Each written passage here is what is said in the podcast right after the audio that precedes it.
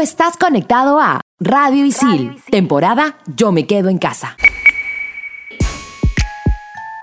¿Sabías que Facebook en el 2019 reveló que más de 370 millones de cuentas en su plataforma son falsas? Hoy en Explícame esto temporada Yo me quedo en casa, el lado oscuro de las redes sociales. Bien, para terminar la clase, ¿alguna pregunta chicas y chicos? Sí, yo. ¿Es mejor el vacío de la vida o la vida eterna después de la muerte? Ajá. Yo tengo otra. ¿Vivimos en un sistema económico y social de esclavitud moderna? Ok. Si existen las realidades paralelas, ¿cómo sabemos si estamos en la realidad o la paralela? Ya. Mm. Y cuando quieres dejar de pensar en algo, ¿estás pensando en dejar de pensar en algo? ¿Qué? ¿Qué? Bueno, estoy seguro que para todo esto hay una explicación. ¿O no? Aquí empieza Explícame esto por Radio Isil.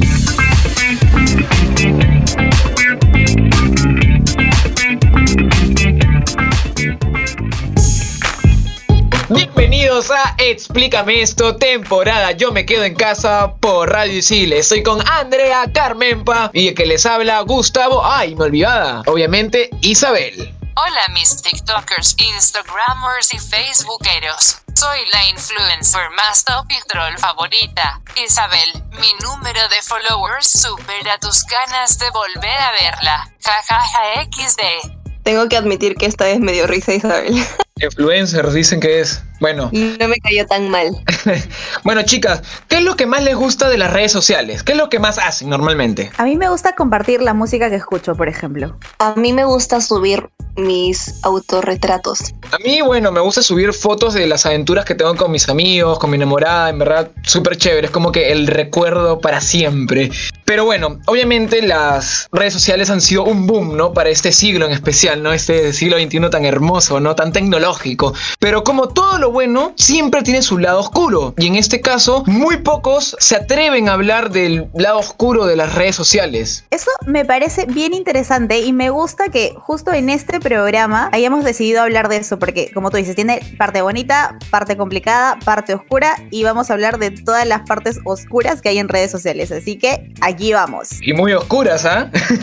Comencemos. Si bien hay muchos movimientos y comunidades que utilizan las redes sociales para poder masificarse y ampliar el alcance a las personas de, obviamente, las comunidades de estas redes, también hay movimientos no tan positivos que utilizan por estos mismos beneficios las redes sociales. En primer lugar, tenemos los grupos MAP. Las siglas significan Minor Attracted Person o una persona atraída por menores. Bueno, este movimiento defiende y normaliza la pedofilia. Es increíble, pero es cierto. Incluso le exige a la OMS y a la Asociación Americana de Psiquiatría que eliminen la clasificación de la pedofilia como un trastorno mental o una parafilia. A mediados de mayo se dieron de baja algunos de estos grupos de Facebook, pues es en Facebook en donde se ha masificado estas comunidades digitales porque el grupo existe desde hace muchísimos años y bueno, esto ha sido gracias a la cantidad de denuncias eh, de los usuarios que claramente están en contra de, de, este, de esta comunidad. También tenemos el movimiento body shaming, significa el cuerpo avergonzado, pero se basa en emitir comentarios degradantes o hirientes acerca del aspecto físico por redes sociales. El contramovimiento es el body positive y bueno, este es un poco más reciente en redes sociales, pero también promueve eh, lo contrario, ¿no? Promueve el respeto y visualización, pero también por redes sociales. Otro movimiento que tiene que ver con el body shaming es el fat shaming, que son las agresiones hacia la gordura o al sobrepeso de las personas. También está el pro ana y pro mía, que es una especie de apología a la anorexia y a la bulimia en internet.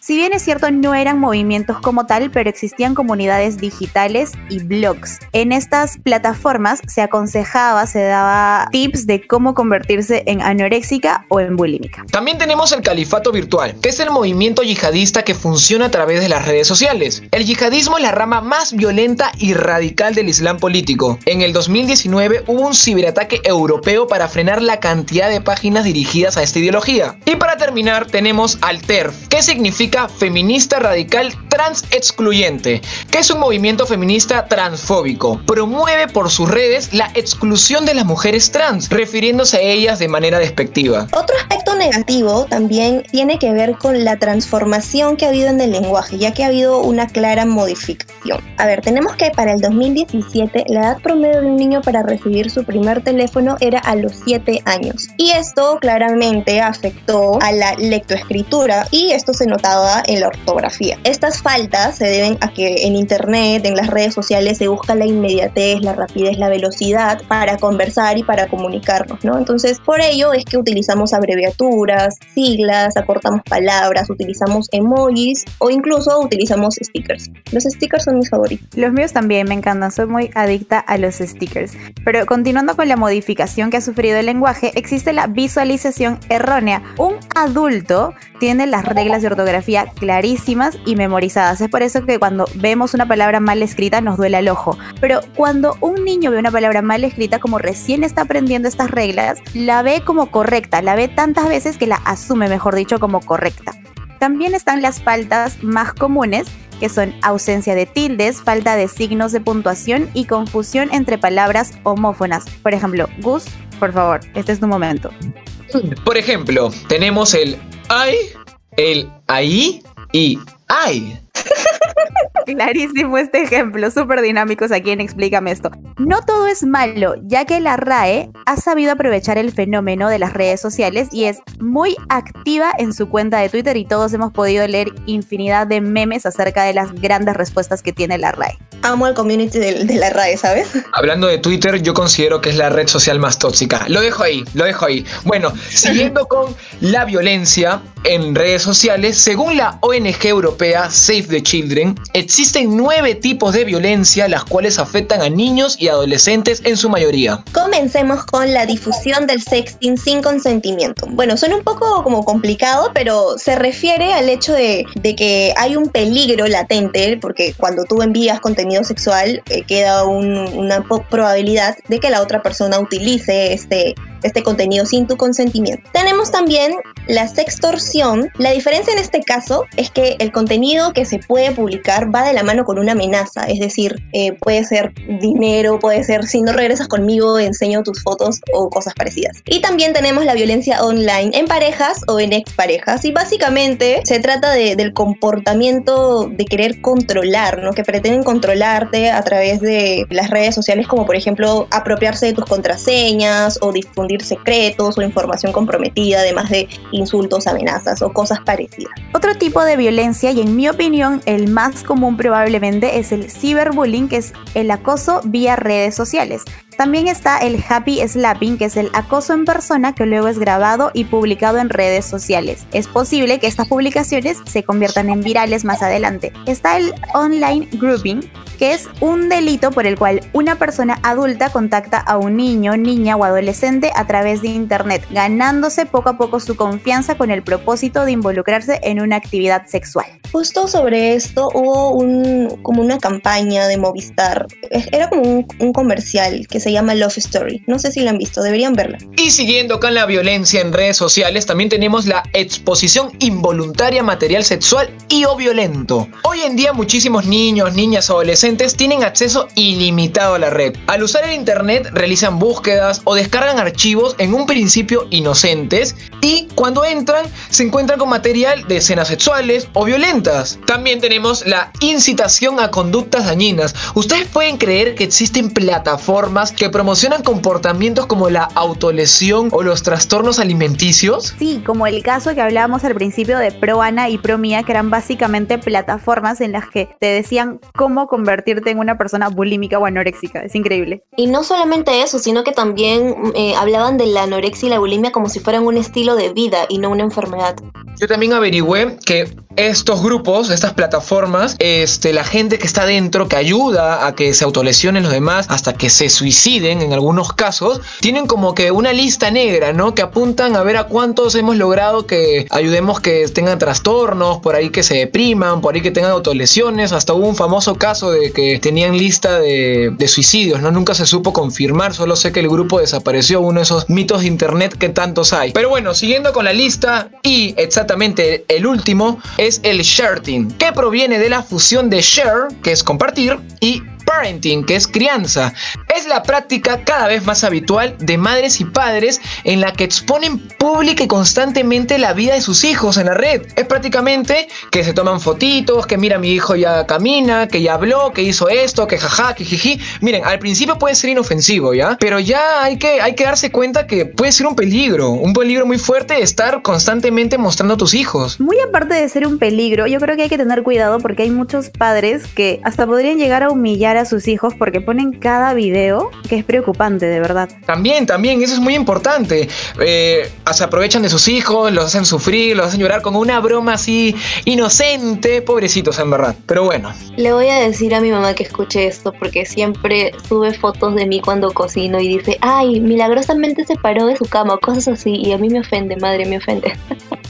ya, aclarando, obviamente soy una niña y por eso me preocupa pues mi reputación infantil. Ya, continuemos. Otro aspecto negativo es la publicidad engañosa. A ver, hay que tener claro que para promocionar un producto o un servicio, las marcas deben cumplir con tres funciones básicas. Informar, persuadir y constituir un mecanismo de competencia. Y para este proceso existe la Comisión de Fiscalización y Competencia Desleal de Indecopy que se encarga básicamente de brindarle ayuda a los consumidores expuestos a esta posible publicidad engañosa en todos los medios, incluyendo las redes sociales. Confirmo, Indecopy ya ha tenido varios casos y por en especialmente de algunas empresas de telefonía móvil que no voy a nombrar, pero sí, haya tenido ya algunos casos de, publicidad engañosa y ha, ha, sabido meter la multa, ¿ah? así que sí cumplen de copy. Pero ahora, hablando de alguien que siempre nos comunica todo con mucha veracidad, tenemos a Anastasia. Hola Anastasia.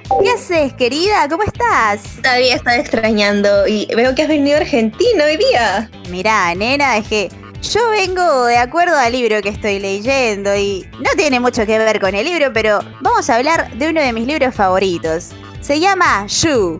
¿Cómo dices? ¿Qué? ¿Cómo? ¿Qué Yu? Yu. Ah, Yu. Hablo bien, pues hijita. Ya, Yu, ya, ya. Prosigue, prosigue. El libro Yu, un libro publicado en el 2014, nos cuenta la historia de Winnie Big Beck, un amante de los libros así como yo, prácticamente esta podría ser mi historia, que un día entra a una librería y conoce a Joe Goldberg, que es el vendedor de la tienda, quien quedará completamente enamorado de Winnie Beck. Ella aún no lo sabe, pero Joe es el hombre perfecto para ella, o por lo menos está dispuesta a convertirse en él, sin importar que su obsesión se convierte en un torbellino de consecuencias mortales. Tuvo críticas de todo tipo y como todo en la vida, che, pero alguien importantísimo como Stephen King calificó de hipnótico, aterrador y original. Y es que si Stephen lo dice, che, yo le creo.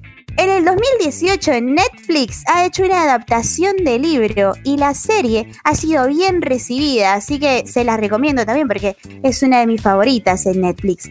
En el 2016 salió Cuerpos Ocultos, la secuela de Yu. Cuando hablo de Yu, y esta es una recomendación también aparte porque esta semana venimos cargados de libros, yo no dejo de pensar en El túnel de Ernesto Sábato, que se lanzó en 1948, porque es un libro que nos habla del mismo tipo de stalkeo duro y parejo y de la misma obsesión, solo que sin redes sociales, así que también léanlo. Yo no he leído eh, el libro porque honestamente tiene una buena trama, pero no sé, no me llamó mucho la atención, pero me has convencido, así que le voy a dar una oportunidad. Vi la serie y no me gustó mucho, pero siempre dicen que el libro es mejor. Siempre dicen, ¿y el túnel? ¿Alguno ha leído el túnel? Es un gran libro. Sí, el túnel sí, bueno, el, el túnel sí lo he leído. Cuídense, ya me voy. Bendiciones a todos. Consuman libros. Muchas gracias, Anastasia. Y bueno, Gus, anda a ver por favor un ratito qué vas a leer próximamente para que no nos dejes mal. Y regresamos en el siguiente bloque aquí en Explícame esto temporada. Yo me quedo en casa por Radio Isil.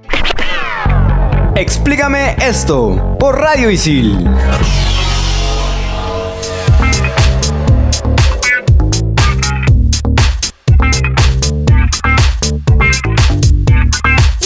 De regreso aquí en Explícame esto por Radio Isil, temporada Yo me quedo en casa. Estamos hablando del lado oscuro de las redes sociales y creo que Isabel tiene una pregunta que hacernos. La comunidad Isil pregunta cuáles son los trastornos psicológicos potenciados por las redes sociales. Amigos, ¿todo viene en casita? Todo bien, todo bien, menos mal. Bueno, Isabel, yo te voy a responder tu querida pregunta. Me quedé con lo de Anastasia, bien, bien pegadiza. ¿eh? Bueno, en fin, tenemos el TDC, que es el trastorno dismórfico corporal. Es un trastorno obsesivo que se basa en la preocupación excesiva por un defecto físico poco percibido o hasta imaginario. Es decir, yo tengo mi lunar de carne en la nariz que no lo ve ni, ni Dios, pero yo creo que lo ve todo el mundo y me vuelvo loco. Eso sería un TDC. También hay el síndrome FOMO, que este nació con las redes sociales. Ojo, es la sensación de estar perdiéndose de algo. Por ejemplo, ¿no? Otro, igualito, así. Yo estoy viendo Netflix o jugando videojuegos y veo mi celular, una de las stories, y veo que mis patas están toneando, están chupando, están chéveres, y yo me pongo angustiado, excluido, que me estoy perdiendo de un fiestón y empiezo a, a tener ansiedad por esto. Ya, ahí ya estoy padeciendo este síndrome. Luego sigue la cibercondría, que es el comportamiento de una persona hipocondríaca que busca de forma obsesiva enfermedades por internet. Por ejemplo, perdónenme chicas, muchos ejemplos, pero ese es el último, les prometo. A mí me duele la pierna o el pie, voy a internet y veo, ¿no? Que sí, que posiblemente puede ser, eh, no sé, pues que un tumor, algo más fuerte y ya, ya me asusté, ya. Ya digo, no, aquí ya, ya me voy a morir mañana, pasado, tengo todo, así.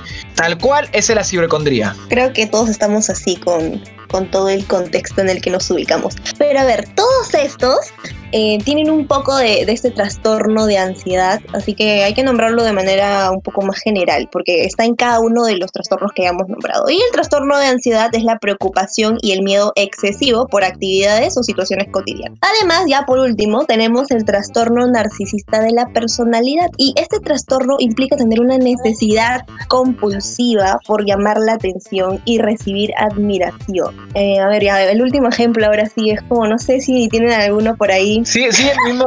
Alguna amiga que sube screenshots de los chicos que la están afanando por ahí y, y pone algún comentario como que, ay, jaja, o cosas así, ya bueno. Esta probablemente esté iniciando en este trastorno. Hay efectos negativos en la conducta de los usuarios que probablemente tengan mucho que ver con estos trastornos. Por ejemplo, la agresividad. Hay una gran tendencia a mostrarse agresivo dentro de redes sociales. Algunas investigaciones muestran que Instagram tiene el impacto más negativo en el bienestar mental de los jóvenes. También se menciona que Instagram, Snapchat, Facebook y Twitter son las plataformas que tienen un efecto más negativo porque pueden exacerbar las preocupaciones de la imagen corporal de los niños y adolescentes. Y para terminar los efectos negativos también tenemos la procrastinación, que es el trastorno volitivo del comportamiento que tiene su raíz en la asociación de la acción por realizar con el cambio, el dolor o la incomodidad, el estrés en otras palabras. Pero ustedes chicas me preguntarán, ¿qué estás diciendo Gustavo? ¿Qué dices? Bueno chicas, les explico súper fácil. Tienen una tarea, un trabajo, algo súper importante, pero prefieren estar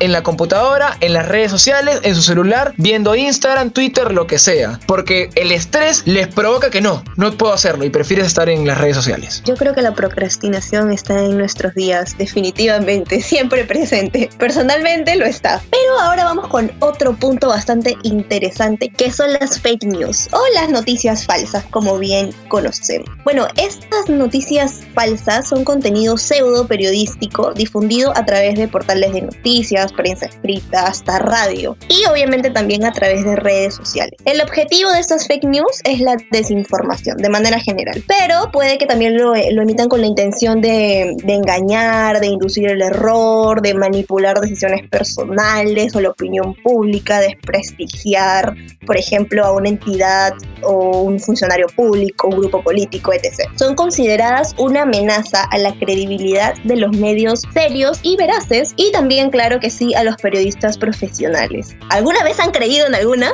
Es un tema tan amplio que tiene también categorías. Claire Wardall, que es la directora de investigación de First Draft News, estableció siete categorías. La primera es la sátira o parodia. El objetivo no es el engaño, sino la sátira. Esta información podría venir en forma de un meme, por ejemplo. Tenemos también la conexión falsa, donde los titulares no resumen con exactitud el contenido de la nota periodística y el contenido engañoso o uso engañoso de información para enmarcar un tema o una persona. Siguiendo con la lista también tenemos la de contexto falso, las de contenido de impostor, que las fuentes genuinas son suplantadas. También hay contenido manipulado, que la información o las imágenes que usan son genuinas, pero se manipulan, obviamente. Y por último tenemos el contenido inventado, que es contenido totalmente falso, creado con el objetivo de dañar o engañar. Así que gente, ya saben, atentos, por favor. Ahora vamos con casos controversiales. A nosotros nos gusta mucho la controversia, me he dado cuenta. A ver, en primer lugar tenemos a Facebook y el intercambio de datos. Según nuestras investigaciones desde el año 2010, Facebook ha estado en algunos acuerdos, ¿no? Cerrando acuerdos para poder ceder sus datos, que prácticamente son los datos de todos los usuarios que utilizamos Facebook, para ganar dinero con la publicidad. The New York Times afirmó que esto comprometía obviamente la privacidad de los usuarios y hasta el 2015 únicamente no se restringió el acceso que tenían los desarrolladores de estas aplicaciones a los datos personales. Ahora, con respecto a WhatsApp, que es también una red social que muchísimas personas utilizamos, se supo que hubo un fallo de seguridad que permitía que hackers controlaran la aplicación y podían acceder a la información de los usuarios cuando respondían una videollamada. Es por esto, yo no lo sabía antes, pero ahora lo sé, que a partir de este incidente y toda esta problemática, la red social implementó la opción de cifrar el chat con un código. Es por eso que existe lo del código. Yo la verdad no tenía ni idea, pero ahora ya todos conocemos la razón. Sigamos hablando de Facebook y de todos estos casos controversiales. El caso de Cambridge Analytica. Se dice que gracias a esto Donald Trump ganó las elecciones del 2016. Resulta que en marzo del 2019 se hizo público que Facebook había cedido datos a la consultora Cambridge Analytica de unos 50 millones de usuarios. Esta cifra creció hasta los 87 millones. Se trataba de información sobre personas que no habían autorizado su uso. El fin era utilizar esta data para poner en marcha campañas segmentadas e influir en el voto estadounidense. Mark Zuckerberg tuvo que comparecer ante el Senado de Estados Unidos y en la Eurocámara para dar explicaciones. Como dueño de Facebook, él asumió el error reconociendo que no habían hecho lo suficiente para proteger dejar los datos de sus usuarios. Y para terminar estas controversias, desde el 2017, la comunidad Rohingya, que es un grupo étnico musulmán de Birmania en Asia, recibió ataques por Facebook. La ONU tildó la agresión como genocidio a raíz de una campaña que se sospecha fue iniciada por el ejército de dicho país. Facebook encargó un informe a la ONG Business for Social Responsibility, donde se concluye que la red social pudo haber frenado la difusión de contenido discriminatorio, pero no lo hizo. Esto demuestra que Facebook está muy desligado del contenido que surge entre su comunidad. Pero bueno, ya, hablemos ahora de las cifras y estadísticas. Tenemos que, según un estudio español titulado Yo a eso no juego, un 6,9% de los alumnos reconocieron haber sufrido ciberacoso durante los últimos dos meses previos al comienzo de sus clases. Y también que un 3,3% reconoció haber formado parte de los ciberagresores. Estudio realizado en Europa por UNICEF en el 2017 revela que el 42.6% de las chicas afirmaba haber sido víctima de algún tipo de violencia o acoso sexual online frente a un 35.9% de los chicos. También nos cuentan que 3 de cada 20 niños sufren ciberacoso por su orientación sexual y uno de cada dos de estas víctimas viven el proceso en soledad, lo que puede terminar en suicidio. Un estudio hecho en Perú nos dice que el 64% de los niños entre 8 y 12 años está expuesto a riesgos cibernéticos como el acoso digital o ciberbullying. Agregando, la marca ESET en Latinoamérica realizó un estudio en el 2013 con el tópico El grooming y otras amenazas que afectan a los menores en Internet y dedujo lo siguiente. El 26% de los encuestados afirmó conocer un que ha sido víctima de grooming. Con respecto a las edades de estos menores, un 52% tiene entre 11 y 15 años. Le siguen aquellos que tienen entre 7 y 10 años con el 33% y un 75% de los encuestados aseveró que las redes sociales como Facebook y Twitter fueron las principales vías. Y ahora parece que Isabel nos quiere decir algo ya que ha pasado mucho tiempo desde que habló. Escuchemos al influencer de la canchina Carmenpa. Regálenle 20 céntimos de gracia, por favor, y no te vayas a ofender. Todavía me dice que no me voy a ofender, regalo más de 20 céntimos, pues, ¿no? Te, te tira, te tiras la piedraza y luego no te vayas a ofender, ¿no? Se pasó la Isabel. Bueno, chicos, les voy a contar algo que a mí me pareció súper loco que tiene que ver con redes sociales y con redes sobre todo. Lo que pasa es que en uno de mis cumpleaños, previo a mis cumpleaños de hecho, yo estaba conversando con una amiga. Les juro que no teníamos el celular en la mano ni nada, lo teníamos ahí en la mesa y yo le dije simplemente, oye, en mi cumpleaños quiero ir a bailar salsa. Y las dos dijimos, ¿y dónde se bailará salsa? Y estábamos pensando y ya ella se fue a su casa. La cosa es que yo empiezo a revisar Facebook y me salían un montón así de la nada de eventos de salsa, salsódromos, discotecas donde va a tocar este un salsero o una salsera de moda. No sé si a ustedes les ha pasado, pero yo creo que Google, Facebook y todo el internet nos escucha. No lo sé. Sigo con mis teorías conspirativas, pero no sé qué opinen ustedes. Carmen Pita, yo a esta conspiración sí le creo. Yo siento que en verdad Google por lo menos nos escucha a través de los celulares en especial, ¿no? Y te cuento una, sí, anécdota parte 2. Coma. Ahorita mientras grabábamos, y no es broma, mi celular detectó la voz de uno de ustedes mientras, mientras estamos aquí conversando bien a gusto y empezó a buscar lo que estaban diciendo. Y bueno, no me asusté porque ya dije típico de, de Google. Ya siempre nos escuchan, ¿verdad? Es ya lo clásico. ¿Qué hablas? Es Mark Zuckerberg escuchándonos. Hola, Mark. Hola, Mark. Hola, Mark. Con razón se escuchaban vocecitas de fondo. Ay, no, qué miedo. Nos vigilan, nos vigilan. Justo que hablamos de lo negativo de las redes sociales, pasan estas cositas, ¿no? Pero regresamos en el último bloque aquí en Explícame esto. Temporada Yo me quedo en casa por Radio Isil. Explícame esto por Radio Isil.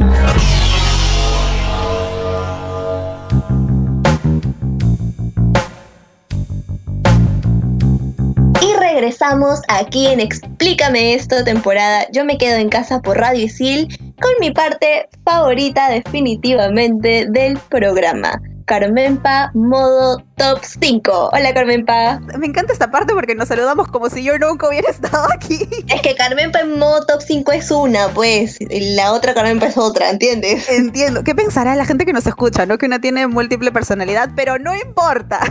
Bien, chicos, el top 5 de esta semana tengo que contarles que yo estaba reclamando que no estábamos hablando de mi red social favorita. Por eso, el top 5 es acerca de tipos de perfiles de Tinder. Ese top 5 me interesa.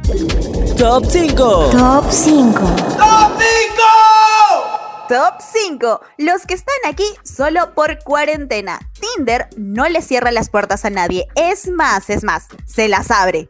He leído estudios y además me he dado cuenta que las cuentas en Tinder han crecido en un 200% más. Y no solo eso, ese 200% extra que ahora está en Tinder pone bien clarito, solo por cuarentena. O sea, ¿qué me quieres decir? Que muy bonito todo, la plática y demás, pero que cuando volvamos a la entre comillas normalidad no me vas a dar ni siquiera una cita.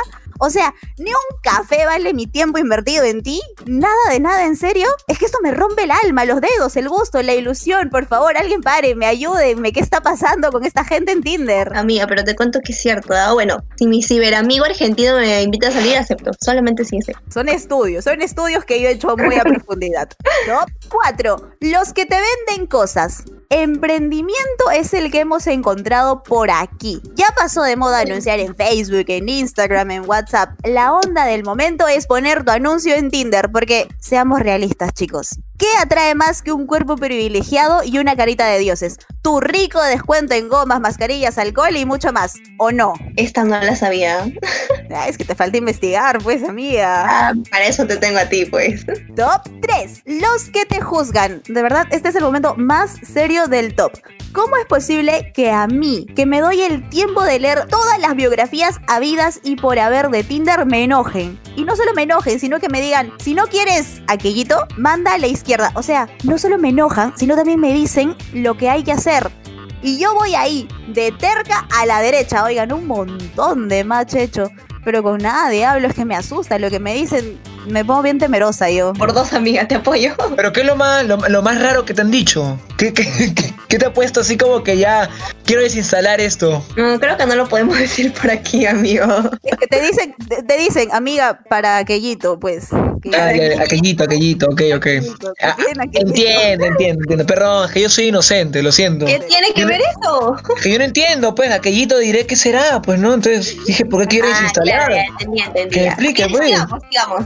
Top 2. El que se descarga Tinder solo para planear sus viajes. Tinder Gold, Tinder Passport. Hay tanta variedad que el que no aprovecha es porque no quiere, la verdad. Una que no tiene esas cosas va reduciendo, ¿no? De acuerdo al lugar donde estés, le vas quitando la distancia, el radio en el que te quieres encontrar gente y le pones dos kilómetros, ¿no? Así, bien chiquito porque tú eres bien inteligente y vas pensando y dices, no quiero ir lejos, quiero asegurarme de que vive en un barrio bien y que te sale un churro a 8.247 kilómetros. ¿Cómo llegó ahí? ¿Quién lo puso? ¿Quién lo trajo? Ah, yo me he puesto a pensar y es que él está planeando su viaje. Usualmente son árabes, me ha pasado. Y entonces me dicen,